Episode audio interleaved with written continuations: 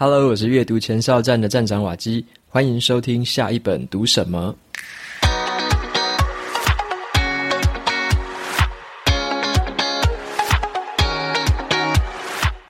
今天我想要跟大家分享的这本书呢，它的书名叫做《造局者》。这个“造”是创造的“造”，“局”是局面的“局”。造局者，这是一本在谈思考框架的书。那么这本书是我今年读过的书里面，我算是非常喜欢的一本。所以这本书我写的这个文字版的书评也是非常的长一篇，因为我觉得里面有好多值得记录跟分享给大家知道的事情。所以这一集的节目算是这本书的上半集。在这个礼拜，我还会推出下半集，所以我一共会有两集的节目来说一下这本书带给我的一些想法，以及从这本书里面呢，有蛮多有趣的故事，我们可以学到的一些东西。那么同样的，今天这本《造局者》呢，也有提供大家抽奖证书的这个活动，所以你有兴趣的话，可以到 Show Notes 里面的部落格文章连接进去之后，拉到最底下，输入你的 email 就可以参加这本书的抽奖证书。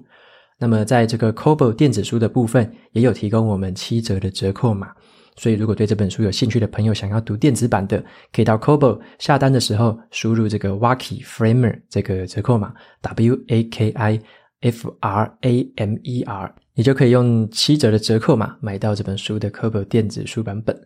好，那回到今天这本书的这个内容，这是我今年读过算是很喜欢的一本书了。那这本书在谈的就是说，像现在这个时代是 AI 一直在崛起嘛，还有像这个时局越来越动荡，那么我们人类呢，其实很难的跟这个电脑的计算速度啊，或者说跟演算法的这些能量来做一个比较了。我们越来越没办法在这个上面赢过电脑，那这个是大家要知道的事实。可是我们人类其实有一个非常厉害的优势，是我们与生俱来就拥有的，那也就是这个懂得建立这个思考框架的能力。还有呢，我们还会用想象的方式，还有用创造的方式，去想象出更多的思考框架这种能力，这是 AI 绝对没有的一个很关键的一个能力之一。所以这本书就是在谈说，我们该怎么样去学习，去懂得更多的这种思考框架，那么怎么样运用，以及有时候是不是要重新发明一些思考框架出来，那这个时候才能带给我们，就是人类在这个部分的表现才会比电脑来得更有优势。而且掌握这样子能力的人呢，在未来的无论是职场或者说社会上，会是一个越来越有价值的存在。那这就是这本书所要讲的一个重点。那么这本书的作者呢，其实是三个很有名的一个科学家。那当然在台湾可能我们没有听过，但是在国外他们是蛮有蛮资深的哈，因为他们对于这个 AI 跟大数据是非常的有见解的一些这个科学家跟学者。那三个人的名字其实都不好念，因为有些是欧洲人，他们那个名字念起来很奇怪。我简单念几个，你就知道为什么我说很难念。像是第一个作者啊，他是这个《经济学人》这个很有名的这个杂志的资深编辑，他的名字叫做库基耶。我说这个翻译叫做库基耶，看起来就从来没有看过这种名字哦。然后第二个这个作者的话，是英国牛津大学的这种网络研究所的教授，那他的名字叫做迈尔寻伯格。迈尔寻伯格，然后第三个作者，他是这个欧洲管理科技学院的教授，那他的名字叫做德菲尔利科德，德菲尔利科德。所以，反正我刚刚念完那三个人的名字，你现在应该也忘了，我自己也是忘记，非常难念。然后英文我也拼不太起来，因为它也不完不完全是英文。好，那没关系，我们就只要知道说这三个学者他们是专门在研究这种 AI、研究大数据，然后对于这个社会的观察方面非常有见解的这个三个很厉害的学者，他们共同撰写了这本书。他们前面一本书是叫做《大数据》。哦，所以说他们曾经写过大数据方面的这种书，所以今天在讲的这本书里面，其实它也会有一些地方探讨到 AI 啊，有一些地方探讨到这些数据的影响。那当然更多的是关于这个人类思考架构、思考框架本身的这个探讨。好，那他们发现了一件事情，就是在这个时代啊，这个电脑的这种演算力越来越来越厉害了。那么人类其实没有办法被取代的能力之一，其实就是叫做决策的能力。我们人类要看一些数据，然后做出决策，这个是电脑很难去取代的一项能力。像我们有时候可能会把很简单的事情交给电脑做，或者说很 routine、很重复的事情交电脑做。但是当你真正要下一个决策，你要判断各种复杂的条件，去做出一个选项，去执行一项策略的时候，这时候最后还是人来判断。那电脑只是帮你做前面的资料收集啊，帮你做一些简单的分析整理。那最后做决策的还是人。甚至呢，人还要给出一些特别的框架或特定的演算法方式、特定的公式跟条件，让电脑去算，它才能算出你要的结果。你要它凭空去跑，它基本上是跑不出来的。好，那这些学者他们就发现说，这件事情是越来越重要的，就是人类掌握自己决策能力这件事。那么，一个人要怎么样才可以做出很优秀的这个决策判断的能力呢？关键就是要掌控很多不同的思考框架。你要有很多的思考框架的资料库，才能在里面选出真正适用于当下情况的这个思考框架来使用。所以呢，一个人可以提出很多正确的框架，他就有机会找出更多不同的选项，那做出更好的决策，让整个局势就往更好的方面去走。那么作者就认为说，如果你很擅长做这个思考框架的创造啊跟想象，那这样的人他就被叫做造局者，那也就是这本书的书名《造局者》。好，那今今天的这个节目呢，我想要说跟大家介绍一下什么是造局者，那什么是思考框架，以及呢建立思考框架的三个步骤。那么这个是上半集的部分，然后在另外一集节目就是下集的节目，我就想说跟大家介绍下半部，就是怎么样重新建立这个新的思考框架，以及呢思考框架有一个很重要的叫做多元性，怎么样拥抱多元性、多元化的这个策略。那最后的话再帮这本书做个总结。好，所以说今天的这个节目里面，先跟大家介绍一下什么叫做造局者，什么叫做思考框架，以及呢，怎么样建立思考框架的三个这个步骤。好，那在接下来的话，我就想说跟大家先谈一下，说什么叫做这个造局者。好，造局者是这样子的，就是在书里面标准的定义来说啦，这个造局者的英文叫做 framer，F R A M E R。那 frame 本身是一个名词，frame 是一个框架。所以，framer 就是做出这些框架的人。那么，framer 的话，在这个美国的历史上面，是专门在指某一群人。这群人呢，他们就是真正去起草美国宪法的那一群人。那么，为什么那一群人被叫做是造局者呢？因为他们就是建立了这个美国联邦政府的运作框架。你可以想象说，美国的宪法就很像是一个思考的框架。这个美国宪法，它就用来去。定义还有界定，说这个联邦政府的它的职权，还有它运作的这个程序，所以说他们就是帮美国的宪法创造出了这样子的一个思考框架。那这一群人就被叫做造局者。那么在这本书里面呢，作者他们就称说，只呃只要是你懂得去建立还有运用思考框架的这样很厉害的人，就可以被叫做是造局者。所以这本书一方面是教我们什么叫做造局者。一方面也是要教，呃，也是要培养我们用一些步骤，用一些思考的方式去成为这样的一个造局者。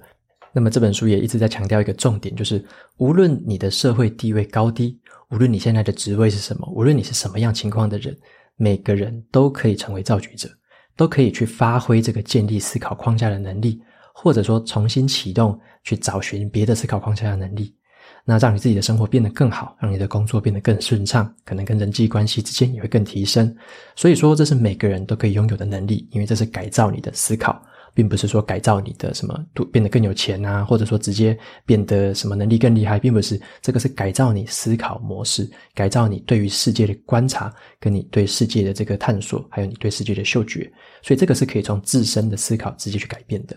好，那作者也不断的强调说，这样子建立思考框架的技巧是可以不断靠着训练跟经验持续的进步的。那这本书就有点像是一个算是操作手册吧，你可以把它当做一个手册，照着它的步骤，照着它里面介绍的一些事情来做一些使用，那就可以让自己成为一个造局者。那造局者他所很重要的一个东西就是他拥有很多的思考框架嘛。那思考框架是什么意思呢？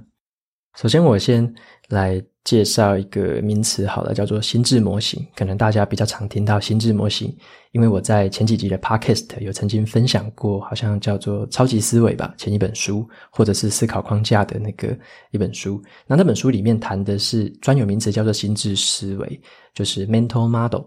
那心智思维的话，其实讲的就是说，人类呢在思考事情的时候，比较像是在模拟一个现实的情况，用模拟的方式。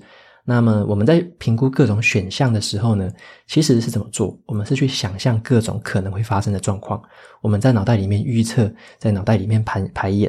然后呢，才去选择我们真正要采取的行动跟所选择的策略。那么，我们对于这整个世界去思考的方式，其实跟你自己内心你相信这个世界是怎么运作的就很有关系。所以你会发现说，常常看到同一件事情，不同的人会有不同的想法。就像是好看到一个杯子里面的水只有一半这样子，那有些人就会说，诶，这个水它只有一半满而已。那有些人会说，这个水只有一半空。所以说就有两个方面的一个想法，同样都是看到水装了一半，但是有些人就说它一半满了，但有些人就说它一半空掉了。那比较少的意思啊，所以说就是不同的这个想法会造成你看待世界的观点是不一样的。那么这就是一个心智模型。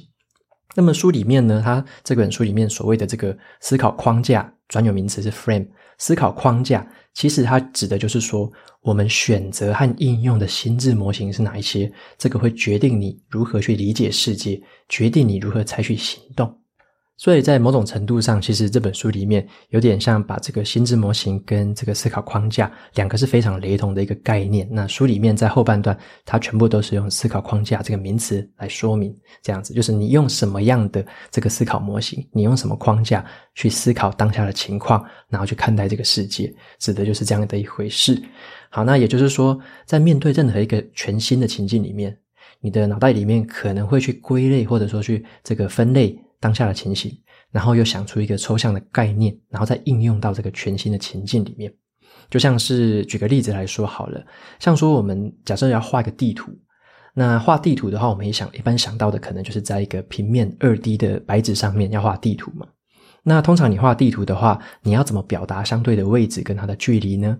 最常使用的其实就是我们可能国中都学过的这种笛卡尔的这个直角坐标的概念。也就是所谓的有 x 轴也有 y 轴，那这样很简单的一个 x 加 y 轴的二 D 的这样的图，就可以让你在上面画出可能两个地点之间的距离，还有它相对的一个位置。那么这样的一个地图是某一种这个思考框架，就是二 D 的笛卡尔直角坐标系的思考框架。那么另外一个情境是这样子的：如果你在台北市啊，想要搭捷运，你想要从 A 站点搭到 B 站点的时候，你会用什么样的思考框架去想这个地图？这个时候，你应该就不会用这个直角坐标系来思考了吧？这时候最好思考的是什么？反而是叫做捷运地图，对不对？你可以看到捷运地图上面每一个站跟每一个站点之间，它的距离几乎都是一样的，它画在地图上面都是一样的，对不对？你可以看到说，诶，每一个站点之间看起来好像都很近啊，都是在下一站而已这样。但是呢，它在直角坐标系上面看起来很多站点之间的彼此距离都是不同的。可是呢，我们是要搭捷运，你是要从 A 站点坐到 B 站点。所以这个时候，它的相对位置跟它的这个实际的距离其实没有那么重要，因为你只要搭上了正确方向的列车，然后你就可以达到你要那个到嗯到了那个站点。所以关键在于你用捷运去从 A 站点到 B 站点这个动作，而不是在于说你要很仔细的去衡量它的距离跟它的相对位置。所以这个时候，捷运地图反而就是比较好的这个思考框架。这个只是举个例子，以地图来说，不同的情境。你就可能用不同的地图在做事情，会更有效率。好，那这个时候，呃，你可能会问一个问题，就是说，那有没有就是在世界里面有没有说哪一种地图一定是最好的？那答案其实很简单，就一定是没有。好，没有没有地图叫做最好的。这个问题本身它的意义并不大，因为呢，你使用的情境跟你的目的地不同的时候，你就会有不同的答案，你就会需要不同的地图。所以说，也没有什么东西叫做最正确的思考框架，而是要看情况跟目的地而定。你如果说要成为一个思考框架的能手，或者说一个很厉害的一个造句者的话，你要知道的就是有很多的框架可以选择。那在什么样的情境下选择什么最适合的框架，这个就是真正比较精髓的地方。那么在谈主动的建立这个思考框架之前呢，我先谈一个被动的一个思考框架的转变，让大家了解一下。好，那呃有一个故事是这样子的，关于朗读跟默读的这样的转变。朗读就是大家一起把这个文字里面的东西念出来嘛，那默读就是一个人这样默默的看文字，像我们一般在看书那样。好，那你知道吗？像是在西元十一世纪之前呢、啊，在欧洲的这个人民，大部分呢都是用朗读这个方式在进行阅读这个行动，好，就是集体朗读哦。因为大部分都是在教堂里面才会去朗读。那在教堂里面嘛，大家一定是要在那边朗读出来之后，是一个赞颂神的一个集体活动。但是呢，到了这个十一世纪之后，才慢慢出现所谓的默读。那为什么会有这个差异？为什么在十一世纪之前大家都是用集体朗读，但是十一世纪之后却用默读开始出现了？那这个就是很有趣的一个事情了。OK，那早期的时候，在十一世纪之前。这个文字跟这个书籍里面的这些段落，常常都是没有标点符号的，字跟字之间也都没有空格，你就可以想象成是一连串密密麻麻的字母一直延伸下去。所以这个情况下，人光是要阅读就很困难了，因为它没有断句，也没有标点符号，你非常的难阅读。那这个时候，这个没有看过这本书，或者说没有读过这个段落的人，几乎是不可能读出来。那这个时候，集体朗读就起到它的功能了。像是在教堂里面，一定有一些人，或者说像神父，或者说像一些比较经验老道的这些信徒们，他们曾经有读过这个文本，所以他们可能听过别人怎么念这些段落。所以呢，在集体朗读的时候，那些人就可以带着大家一起念。那你假设说你没有读过这个东西，你就跟着大家一起念，你就知道说，哦，这段文字该怎么读了。所以那时候是一直用集体朗读的这个模式在做阅读。后来呢，才渐渐的多了一个创新。就是有人在开始在这个文字里面加入了所谓的空格，还有一些很简单的标点符号。那加入了空格跟标点符号之后，这个每个人就可以对于就是自己的这些书里面的这个段落开始做一些断句，然后开始分段，然后开始把这些文字拆解开来，知道说该怎么样的去念这些字。所以这个个人的阅读、个人的默读才开始可以发生。所以说，在这个时候就是一个这个思考模式的一个思考框架的一个转型。以前的话是一个这个朗读的思考框架，对不对？那这样子朗读的思考框架的话，大家都是必须同一个步调、同一个速度念同一个东西。那你一定要说某一个时间到教堂才可以跟大家一起念，你自己的话是没办法这样子去阅读的。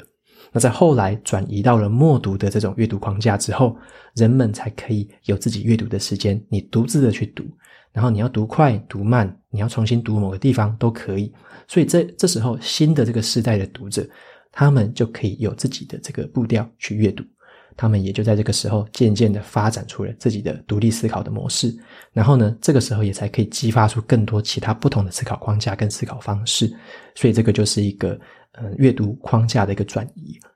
那么接下来我就再跟大家介绍一下。建立思考框架呢，其实你主动性的去执行的话，有三个不同的方式可以让你主动的去建立思考框架。那第一个的话是叫做建立因果关系，那第二个的话是去想象出一些平行的现实，第三个的话是运用物理学的定律来制定一些适合的限制条件。那这三个元素呢，就是建立这个思考框架的时候最重要的事情。那么要注意的一件事情啊，就是说这个思考框架本身呢，并不是解决方案，它只是去帮助你找出解决方案的一个工具。所以学会这个东西是你掌握了这项思考的工具而已。那真正的解决方案是必须在你用这个思考工具去执行、去思考的时候，才会慢慢的把方案想出来。以下的话就跟大家陆续分享这三个这个建立思考框架的方式。第一个是所谓的因果关系。那么人类其实是很常运用这个因果关系来看待这个世界的，就是发生了什么事情，所以造成了什么结果。那这个的话有帮助我们说理解说整件事情的来龙去脉，那也有帮助我们去预测未来有可能会发生的事情。所以，我们人类其实很天生的啦，就是一个因果推论的一个机器。OK，那比较起来的话，其实 AI 啊，它本身是没有办法拥有自己的因果思维的。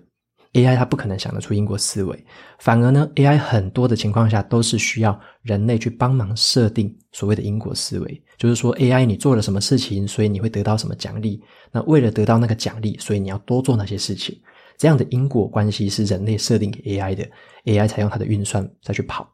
那么举个例子来说好了，书里面就举了这个很经典的一个电脑游戏，叫做 Dota。那 Dota 可能是男生很多都听过了，就是两方人马嘛，你在网络上。五打五，你是其中的一个角色，那你要跟大家团队合作五打五，然后把对方就是要击败，然后你要打败对方的这个大本营这个游戏。好，那这样子的一个游戏其实是很考验这个操作技巧的，而且还更考验的是团队合作。那么科学家就很有意思，他们就想说找一些这个游戏高手，然后来开发这样子一个特殊的 AI 来玩，就是用 AI 来玩 Dota，想要用 AI 来组成一个五个人的队伍，然后击败这个人类的五个人的玩家，这样子。好，所以说他们就请这些人来设计了一些奖励的因素，然后呢，用这一些特定的奖励因素让 AI 自己做操作，然后 AI 就跟自己进行了数百万次的对战，用电脑一直跑，一直跑。反复的去尝试一些错误，然后找出最厉害的这个操作手法。但是呢，当这些 AI 真正跟人类开始对打的时候，人类还是赢了。那后来发现什么事情？因为这个 AI 在团队合作上面就有点像是一团散沙，他们就自顾自的把自己操作的很好，可是没有顾到队友。好，那这时候开发人员就发现说这个事情，他们就做了一些调整。那开发人员他就发现说，其实人类玩家呢，在战斗的时候都会分成三个阶段。啊所以说，这个开发完的人员，他们就用这三个阶段的顺序去开发这个城市，给予不同的奖励，每个阶段都给予这个新的这个奖励，然后把这个优先次序稍微做调整。那刚刚有提到 AI 不会这个团队合作嘛，所以他们就建立了一些跨角色之间的这种叫做超参数，就是跨越五个人之间嘛，就是你原本的参数只顾自己而已。那么这时候你会有一些参数是你要顾到你的队友，所以他们就建立了一些超参数。让他们拥有团队合作的精神。我那几个这几个这个调整上去之后，这几个奖励因素上去之后，建立了新的因果关系，让 AI 有新的这个因果关系的这个想法之后，它整个就完全提升到另外一个层次。个人的操作又厉害，然后团队合作又比人类强，所以在这样的一个情况下，AI 就很简单的后来就打败了人类了。从来没有一支人类的战队可以在 Dota 的游戏里面再赢过 AI。那也是因为这样子，这个。大家就觉得说好像 AI 很厉害很厉害，可是作者他们都是研究大数据的人，他们也是研究这些 machine learning 的人，他们还是提醒了一件事情：电脑它不是自己学会这些事情的，诶，电脑不是天生就会学会这个 Dota，你也不可能把 Dota 游戏丢给这个电脑，然后它就会学会玩，它不会，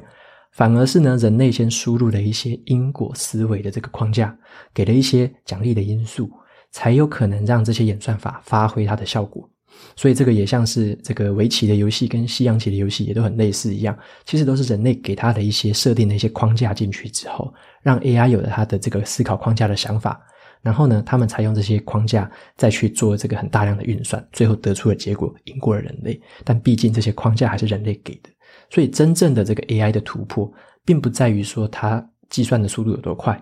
它的公式有多强。而是在于说，人类调整了这个 AI 对于因果关系，也就是奖励因素的这个思考框架，才让 AI 变得更强。所以，人类还是幕后的一个很重要的推手。那再来的话，建立这个思考框架，还有第二个步骤，叫做有一个平行现实的一个思考能力。那书里面他讲的是反事实思考啦，就是跟事实情况不同、完全相反的一个思考方式，叫做反事实思考。可是有点难懂。那作者有用另外一个白话文讲，是说。想象出另外一个平行现实的能力，OK，那这个东西就稍微好理解一点了。像是小孩子他在玩这个扮家家酒的时候，他就会凭空想象说：“诶，现在这个玩具它其实是真的。那在平行的现实里面，如果我拿这个玩具，可以做出什么样的东西？可以有什么样的一个这个玩具的这个互相的互动发生？这个就想象在脑袋里面想象出另外一个平行现实。那或者像是人类的科学家会透过一些这个很抽象的理论。”去设计出一些可以执行的实验，这个也是在想象一些平行的现实，就是在想象说，如果我这么做，那会怎么样？如果我这样做，会引发什么结果？这个就是一个想象出平行现实的能力。那么我们这个时候呢，就可以把所谓的刚刚的因果关系转换成实际的行动，去测试看看这个行动会造成什么样的影响，会带来什么样不同的后果。这个也就是人类可以想象出平行现实的能力。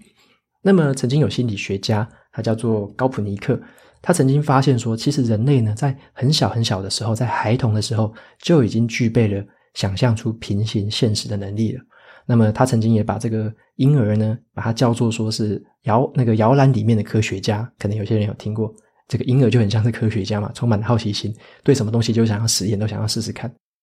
那么，这个高普尼克呢，他就设计了一个很有趣的一个实验。那这个实验叫做赞多测试。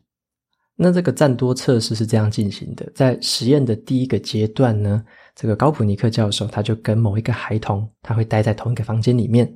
那么在这个房间里，这个孩童就会学到一个很明确的因果关系，就是把这个赞多啊，赞多是一个颜色鲜艳的小物体，把赞多放到一个机器上面的时候，这个机器就会播放出生日快乐歌，然后他们就帮旁边的一只猴子玩偶去庆生。OK，所以孩子就会学到这个因果关系。当他把赞多放到机器上面的时候，机器就会放出生日快乐歌，然后帮猴子庆生。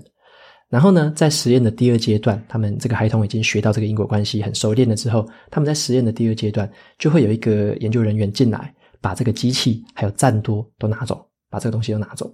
然后呢，高普尼克就会露出很失望的表情，他就跟孩子说：“诶，那个东西被拿走了，我们现在没有那个东西了，该怎么样再来帮这个猴子庆生呢？”好，他这时候呢，高普尼克他就会拿出一个盒子，跟两个不同颜色的积木。好，那他就会跟孩童说。我们来假装一下，这个盒子，你就把它当成是机器。然后呢，我手上这两个不同颜色的积木，某一个好可能是红色的，红色的这个就代表赞多，但是蓝色的那个不是赞多哦。所以你只要知道红色这个是赞多，那这个盒子代表机器。那假装这样子，我们该怎么帮猴子庆生？那这时候孩童就会开始想，想一想之后，他们就选择了正确的逻辑，他就会把这个红色的积木放到盒子上面。然后他们两个就会假装说：“哇，真的，这个盒子也开始放生日快乐歌了，帮猴子庆生。”两个人就很开心。然后呢，这时候高普尼克还会把这个这个积木的假设去对调，他就会说：“好呢，那个孩童啊，我们现在呢，把蓝色的积木当成是这个赞多，那红色的已经不是了。好，那这时候你要放哪一颗之类的？然后他就讲这样子，把这个东西对调，然后让孩童再想一次。”那这时候，孩童也是大部分都会很简单的，就真的拿起了蓝色的这个积木，再放到盒子上，然后也是假装在帮这个猴子庆生。所以，透过这样子的一个实验，也很多孩童参与这个实验，他们就发现了，其实人类的孩童很早很早就已经有这个就有这样的一个假装游戏的这个能力，他们可以想象出一些平行的现实。所以呢，这个高普尼克他后来也做了一个总结，他就说，其实幼儿呢跟那个婴儿的阶段就很像人类社会的这个研发部门。然后呢，成人，我们成年之后，反而就很像那些单调无聊的制造跟行销部门。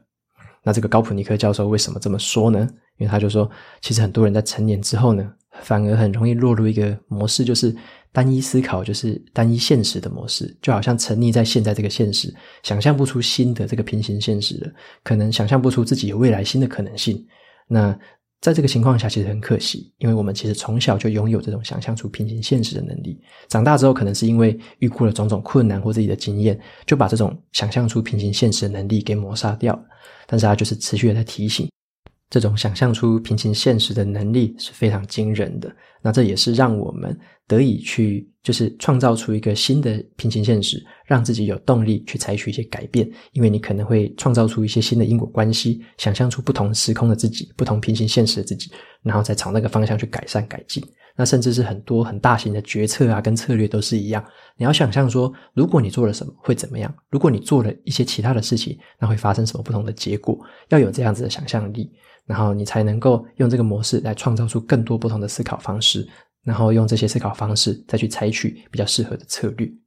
OK，那今天要介绍的这个第三个步骤是最后一个了。好，第三个步骤的话叫做要懂得限制条件。那所谓的这个限制条件呢，就是指的就是说，我们刚刚讲的思考框架包含了这个建立因果关系嘛，然后也要去想象平行现实。可是有时候想的太过头，就是有点这个太天马行空，然后太无边无际的去想。那这个时候就很像是一个断了线的气球到处乱飘一样。那作者他就提醒了，在这样子的思考框架之下，还是要给予一些有程度的这个条件限制，尤其是一些物理上的一些条件限制，约束一下自己的想象力，让一些平行现实的你的想象可以维持在真正可以被执行的程度。那这个时候呢，这些思考框架才真正可以发挥效果。因为纯粹有想象力还不够，你必须要可以执行到这个真实的生活里面来，才有它的用处。那书里面就举了一个蛮有趣的一个经典案例，很像是一个电影里面会发生的情节。那我觉得这也是第一次在书里面听过，觉得非常有意思。就是以前有一个行动叫做恩德培行动，那这是一个以色列的一个精锐部队在这个恩德培机场里面的一个行动，他们从恐怖分子的手上救出了很多人质。那这个故事是这样的，就是这些恐怖分子呢，在一九七六年的时候，绑架了一个飞机上载满了大部分都是以色列人的这样的一个班机，然后开往了乌干达的这个恩德培机场。然后他们就在这个机场的航厦里面绑架这些人质，把他们压在那边看守，然后跟以色列要谈条件。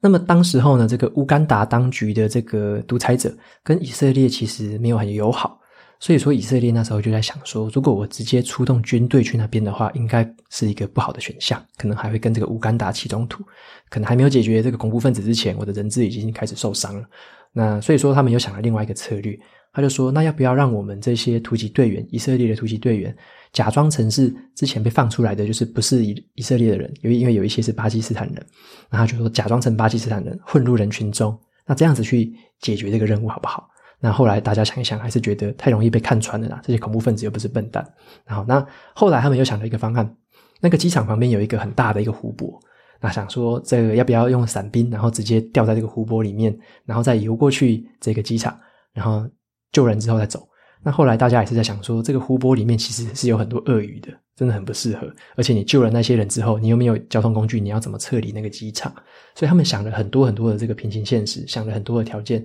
但是呢，后来他们把这个条件慢慢的限缩到真正可以执行的这个选项。后来他们就想出了这个方案，他们想要让这个突击队员搭乘这个运输机，在晚上夜间的时候降落到这个机场下面来。然后再直接开旁边这种机场上面很常见的这个车辆，开那些车子，然后前往航下，然后用特定的这样子行动的步骤去消灭里面的恐怖分子，然后救出人质之后，就直接搭着他们来的这个运输机直接回到以色列。他们想了这样的一个策略。那不过他们就在想这个策略的时候，持续的有做一些模拟的演练，像是他们在这个空军基地里面就搭建了一个跟这个恩德培机场完全一样的一个等比例的一个模型。然后透过这个模型去实际的演练，要走哪个位置，要从哪个地方突破。而且呢，他们因为刚好有一个人质，以色列的人质被释放出来，代表这个恐怖分子的诚意嘛，所以他们就从这个人质的口中问到说，大概这个人质的位置在机场航下里面的哪一个地方。然后呢，他们就这样一次一次的用着这个模型跟这些位置的这个排练，一次一次的。排练所有的行动，很讲究哦，到每一秒、每一分钟该怎么进行，该怎么走，每一个队员该怎么配合，都讲好。OK，把这样的一个规划完全的一个排好。之后，他们就选择了一个没有乌云的一个晚上，然后总共二十九个突击队员就搭乘了运输机，真正降落到机场下面了。然后呢，降落之后，他们因为全部的人都是穿着乌干达军队的衣服，好，他们他们伪装成乌干达的军队，然后他们就开着机场的车辆前往这个航厦。那其实他们。真正从这个开火第一刻到后来，这个恐怖分子全部被击毙，只花了十分钟不到的时间，因为他们的这个规划非常，就是之前透过那个模型已经规划的非常的严严密，然后呢，执行的这个效果也非常的好，所以很快解决了全部的人，然后呢，把这个所有的人质就带回这个运输机，然后撤退回了以色列。在这个过程中，其实他们只有三位以色列的人质丧生，让其他的人质都活着平安的回来。而且这次的行动啊，乌干达的这个政府都还来不及反应，他们以色列就马上突击完之后，当下一呃不到两个小时的时间，就马上搭着这个运输机跑走了，所以也没有跟乌干达政府真正起到冲突。所以这个故事里面很有趣，就是原本大家很多很天马行空的想象的平行现实里面，可是又限缩了很多的条件，加上了很多可以执行的步骤，以及呢，就是你看它还可以规划出这样的一个实际一比一的模型，然后做了很多的规划。最后找出了真正可行的方案，然后达成这次任务圆满的成功。好，所以说这个是一个非常有意思的一个实际的故事。OK，那以上呢三个步骤就是跟大家介绍的怎么样建立思考框架。啊，首先就是第一个要建立一些因果的关系，那第二个就是要能够想象出一些平行的现实，第三个就是要给予你的这些想象一些实际的限制条件，让你的想象可以真正的被执行。OK，所以这个就是建立思考框架的一个三个步骤。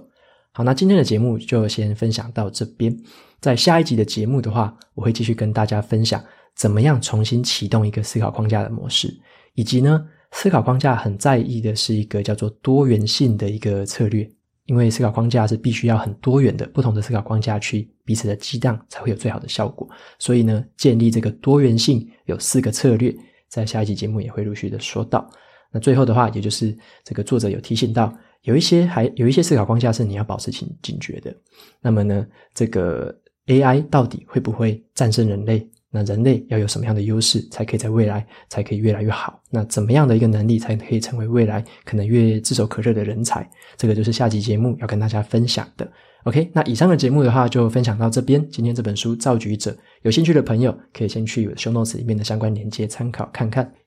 那最后也一样念一下 Apple Podcast 上面的五星评论。今天留言的这个听众叫做 Penny 八五五七。那 Penny 他留言说，收获良多的 Podcast，偶然听到瓦基的 Podcast，一听就从此爱上了。那瓦基温柔稳定的嗓音，有种安定的力量，对书本的重点整理也是条理分明。那对我这个想读书又常常被打断的人来说，比自己读的效益还大。期待未来可以听到更多有趣的书。OK，非常感谢 Penny 的留言。那也很开心听到你说，嗯，比自己读书的效益还大，我这个是我没有想象过的。不过我觉得也蛮有意思的，就是我会看到一些有趣的书啊，有趣的故事，就跟大家分享一下。那如果说你觉得有兴趣啊，你觉得可能对自己有帮助，那就可以找这相关的书来阅读。因为我觉得阅读这件事情是这样，就是有一些时候可能会知道一些，呃，某一本书可能在当下对你说不定，呃，不一定有用。可是你知道说这本书可以解决什么样的问题，这样就够了。因为在未来的你可能会某一个时间点遇到了某个问题，会需要某一个解法。那这个时候你就可以回想到说，诶，曾经有听过我介绍某一本书，它可以解决这个问题。那你那时候才找到这本书来读，这也是一个很不错的一个应用方式。那之前的话，我也有听过一些听众朋友告诉我这样的一个事情。所以也推荐给大家，就是也可以多多的涉略，像思考框架一样，多多的去涉猎一些不同的一个思考框架，或者说不同种类的书籍、不同观点的书籍。那当你真正有需要的时候，可能有机会再回来重新翻，或者说有时候，嗯，真正需要的时候再去读它，也不会嫌太迟。OK，那这个就是，嗯，谢谢 Penny 你的留言。OK，那今天的节目就到这边。如果你喜欢今天的内容，欢迎订阅下一本读什么。然后在 Apple Podcast 上面留下五星评论，推荐给其他的听众。你也可以用行动支持我，每个月赞助九十九元，帮助这个频道持续的运作。如果你对这个频道有任何其他的想法，或者有想要问我的问题，都欢迎在 Show Notes 里面的语音信箱留下你的声音给我。那我每周呢也会在阅读前哨站的部落格分享一篇文字版的读书心得。喜欢的话，不要忘了去订阅我免费的电子报。好的，下一本读什么？我们下次见喽，拜拜。